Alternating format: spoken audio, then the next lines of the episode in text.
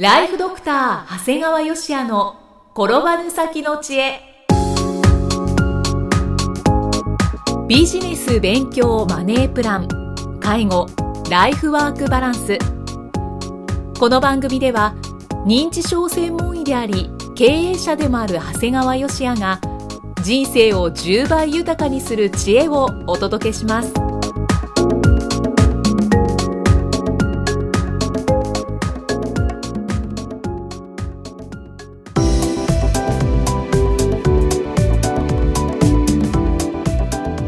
こんにちは、生きみえです。ライフドクター長谷川芳也の転ばぬ先の知恵。今回は第16回目となります。長谷川先生今回もよろしくお願いします。よろしくお願いします。さあ、えー、9月30日先月ですけれども、えー、長谷川先生の3作目の著書公務員はなぜ認知症になりやすいのかボケやすい脳ボケにくい脳が、えー、幻冬写真書から発売されたということで長谷川先生今回はこのお話をしていただくということですよね。そうですね。今回はあの、はい、本の内容をいくつか紹介させていただきたいと思います。ただまあ最初にですね、まあ、この出版になったきっかけっていうのがですね、はい、えー、ちょっとお話ししたいと思います。もともと私のようにですね地方の開業医がですねこういわゆる自費出版でなくてですね商業出版をするもしくはできるようになるというのは本当にこれいろんな人のご縁がないとできないんですね。はい、でまあ、今回もですねあの本当最初のきっかけはですねあの実はあの年収1億円志向の江上治さんっていう方のですね、はい、限定20名というすごい幻の公演に行ったんですね。で、まあ、この幻の公演に行った際にそこにですねいわゆるビジネスブックマラソンで有名な土井英二さんもおられて、まあ、そこで名刺交換をする機会をいただきましてで長谷川さん本書いてみないっていう形でそのご縁から出版プロデュースをお願いするにあたって、でまあ、幻冬者新書さんでの出版が決定したんですね。で、まあ、この話はねあの以前にもしたんですけど、まあ、この担当のまた編集長さんが、はい、いわゆるこう幻冬写真集さんの編集長さんがですね「旦那様は FBI」ってとても僕が感動した本の編集をされたですね、まあ、同じ小北さんっていう方だってっていうのもですね、まあ、本当にまあ偶然だなと思っていまして。まあ、これ、まあ、出版というのはね、はい、本当にいろんなご縁だとか、まあ、つながりのもとで実現するんだなということで、まあ、本当に感謝していますね。あの旦那様は FBI という本はこのポッドキャストでご紹介いただきましたけれども、はい、その時におっしゃってましたよね。そうなんですよ。であのポッドキャストですね聞いてこの本購入されたっていう方も結構おられて、はい、で読まれた方もやっぱり良かったっていうのをまたこれがいろんな方がお話しされてるもんですからやっぱりいい本なんだなと思いますね、私も知り合いに紹介をしまして、はい、はい、その人も買って読んだと 言っていましたね。そうなんです。で、まあ、今回は、まあ、4回ほど使ってですね、まあ、本の中からですね、はい、いわゆるこう認知症にならない、まあ、なってもうまく人生を過ごすためのですねそれこそ転ばの先の知恵をですね、えー、ご紹介したいと思います。はいお願いします。じゃねまず皆さんね認知症の患者さんどれぐらいいると思いますかっていうところから始まります本当最近まではね、はい、もう本当今年の最初ぐらいまでは250万人ぐらいって言われてたんですよ。250万人はい、うん、それがですね平成25年の初めには300万人って修正されたんですよね。そうなんですね。かなり増えましたね。まあ別に何も変わってないんだけど増えたんですよね、でですから実際どうやってこういう数値で把握するんだっていうことなんですよ。はい、で実はこの250万人から300万人に修正されたのはこの数字っていうのは介護保険、まあ、介護保険っていうのはですね認定するにあたってですね主治医の先生がこう病名とかを書いて意見書を出すんですね。でその意見書の中に認知症という病名がどれだけあったかということになるんですね。だから当然ながら介護保険の主治医の意見書っていうのは別に認知症の専門医の方が全員書くわけじゃなくて専門外の方も結構書くんですね、だからはっきり申し上げるともうよっぽど誰が見ても認知症って分かる人を漏れることはないんだけども、はい、割と軽い人ってどうしても漏れちゃうんですね。だからどうもこの300万人っていうのも実は本当の数字ではないだろうってことはみんな思ってたんです。あそうなんですね、うんそうしたらですね、はい、平成25年の6月1日に今度はですね認知症の専門医が数箇所の自治体で本当の認知症の患者さんをですね、えー、罹患率えー、例えば1000人の中でどれぐらい認知症の人がいるかっていうのを算出したんですね、うんはい、でその罹患率に人口をかけて導かれた認知症患者さんの数はですねなんと462万人なんですかなり増えましたね。ものすごく増えたんですええーこれね人口から考えたらものすごいことなんですよね。はいはいはい、そう私もそのじゃあ日本人口って今どのぐらいなんだろうと思って調べましたら、まあ、およそ1億2700万人、は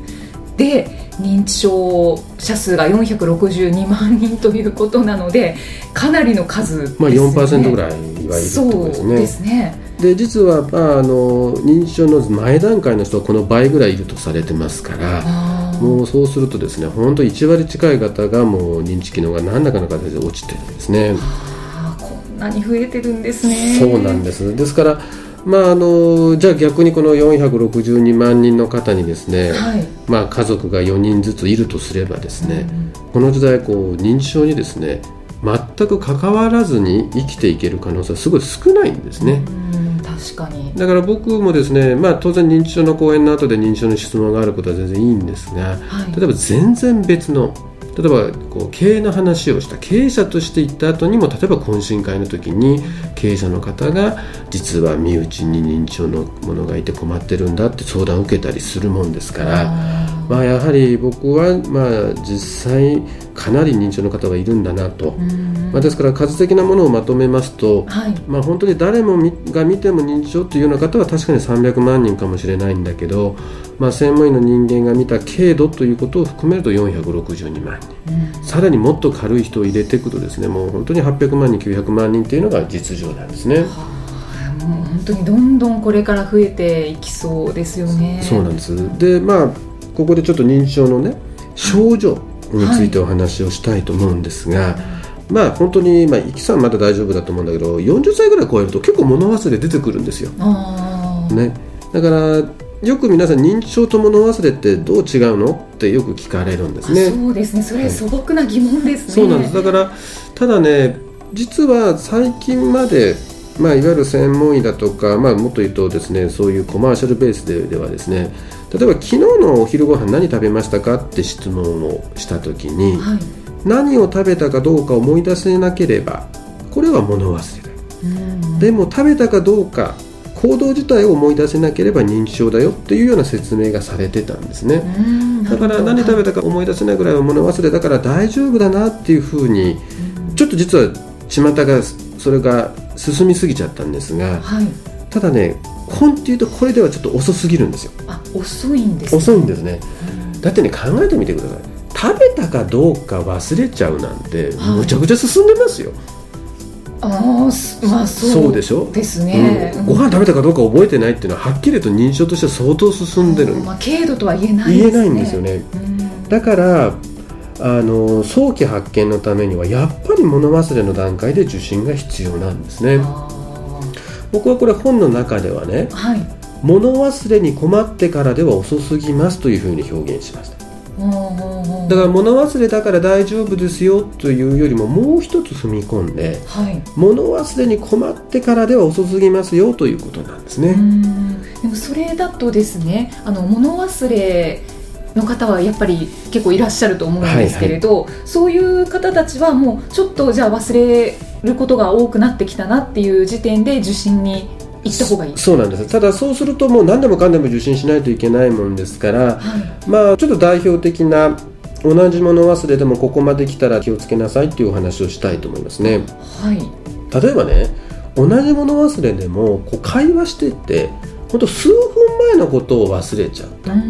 って言ったらもうやっぱりこれは同じもの忘れでも認知症である可能性は高くなりますね。はいはい、で逆にまたいろんな症状があったのがよりひどくなってきた、この数ヶ月でひどくなってきたっていう時にもやはり認知症である可能性は高い、だから同じもの忘れでも程度ですよね程度、はいはい、要するにもう本当にもう数分前のことを同じことを繰り返したらこれは物忘れでも受診したもう病気である可能性は高いし、うん、軽い物忘れであってもそれが悪くなってきたならやっぱり認知症である可能性は高くなるんですね、それはじゃあ周りの人がこう注意を払うっていう必要も出てきますよね。そうですね。ただね注意を払う時も、はい、いわゆる血のつながった家族の目は当てにならんということも知ってていただきたいんですね。はあ、でも一番近いのは家族ですけど、ね、家族でもね例えば実の家族要するに実の息子さんだとか娘さんというのはね、はい、やっぱ心の中で自分の親は認知症であってほしくないなって気持ちがやっぱ強いんだよね。だからどうしても希望的観測をしてねいやうちの親昔からこんなもんだったよとかね、うん、お年寄りはこんなもんじゃないのって言ってねどうしても受診が遅くなるんですよね、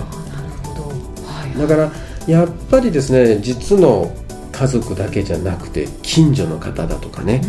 うん。もしくは家族の中でも義理の息子さんとか娘さんはね比較的冷静な目で見ることができるもんですから、はい、だからあの息子さんたちはこんなもんじゃないって言ってる横でお嫁さんに質問を向けてみるといや結構最近ひどいですよってポソッと言ったりするんですね。だからそういう目がとても大事なんですね。あなるほど、はい、だからあの逆にそうやって冷静な目で見れるお嫁さんも実家に戻って自分の親を見ると目が曇るんですよね。あそうかそうか。だから人間というのは立場立場でやっぱりこう、はい、目の鮮度が変わってしまうんですね。あとね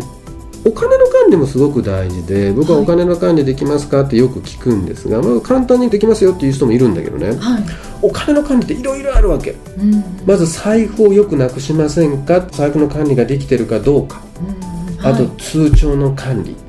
通帳をなくしたりしてないですか？お金ちゃんと下ろせてますか、下ろすのもですね ATM では使えないもんだからもうそれこそ窓口に行って字まで書いてもらって下ろしてるような人もいるわけですね。で買い物ちゃんとできてますか？とかね、うん、あと買い物できててもちゃんと小銭の支払いまでできてるかっていうのが大事なんだよねなるほどなるほど。もう全部お札だけ出してもう小銭だらけになってる財布持ってるおばあちゃんもいるんですよ。ああじゃあ財布の中身を見て分かるっていうことはあるんですね。要するにこの人は小銭を組み合わせてないんだってことは結構あるんだよね。でこういったことが全部できてて初めて金銭管理ができると言える、はい、だからこのどれかが落ちてたらやっぱり認知症である可能性が高くなるんですね、でちなみに女性であったらですねとっても料理っていうのはすごい重要なんですよね。料理、はい、料理。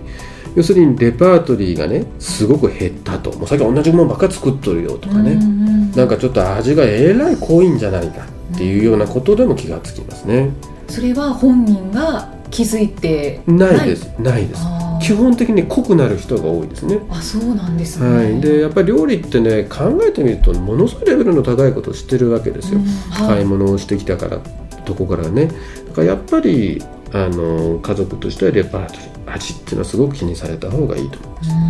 でこういった今僕が言ってきたことっていうのはですね物忘れの中でも程度が高くなってきたものですからこれでもやっぱり認知症である可能性は高くなります、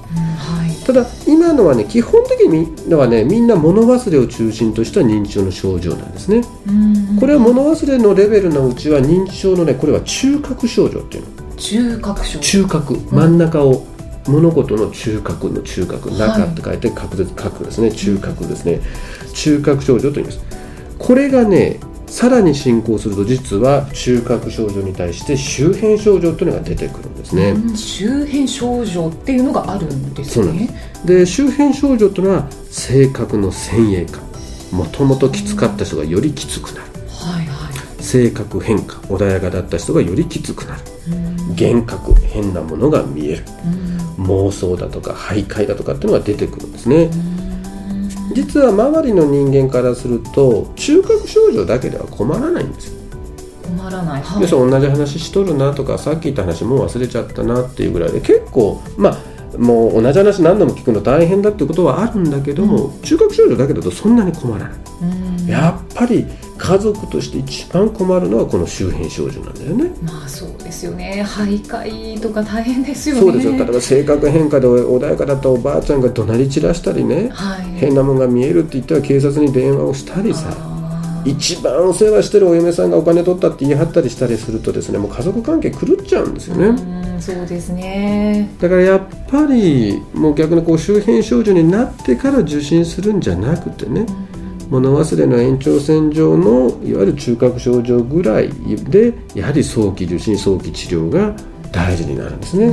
早めの治療は本当に大事ですね。そうなんです。で早ければ早いほど、えー、いわゆる中核症状にとどまっているうちには薬の効果もありますし、はい、で認知症の薬ってねよく進行を止める進行を止めるって言うんだけど細胞と細胞との間の流れを良くするっていうのがいわゆる作用基準だもんですから、うんはい、細胞がたくさん残ってれば残ってるほどよく効くんですよ。ということはまあ早い方がいい。だから逆にこう周辺症状まで出てきてしまうと今度はこう周辺症状のコントロールをする必要が出てきてしまうもんですから、はいはい、だからやっぱり早いうちに、えー、コントロールした方がいいんですね。ただまあ周辺症状が出てもですね、まあ、最近は割とまあ、これ本の中でも紹介したんだけども、まあ、メマリーっていうお薬なんかが結構よく効きますので、はい、こういったお薬を使ってね、まあ、ご家族が穏やかになったと喜ばれることも結構出てきていますので、まあ、周辺症状まで進行してきたけどといっても諦めることなくやはり受診した方がいいと思います。はい、ですからまあ今日全部お話しした中ではねやっぱり認知症っていうのはね全く治らない病気じゃなくて早く治療すればするほど効果は高いしで仮に進行してもですね薬で周辺症状がコントロールできればですね穏やかに過ごすことができるんですよっていうことをですね、うん、ぜひ知っていただけるといいなと思います。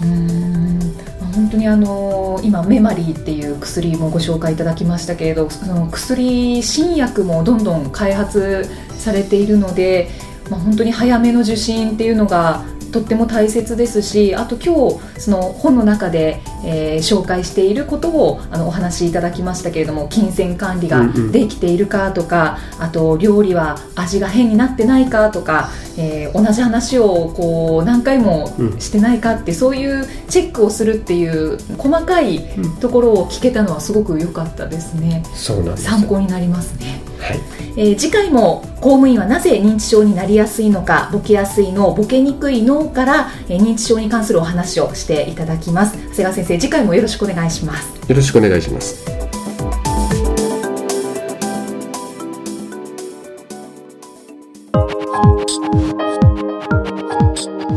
今日の放送はいかがでしたか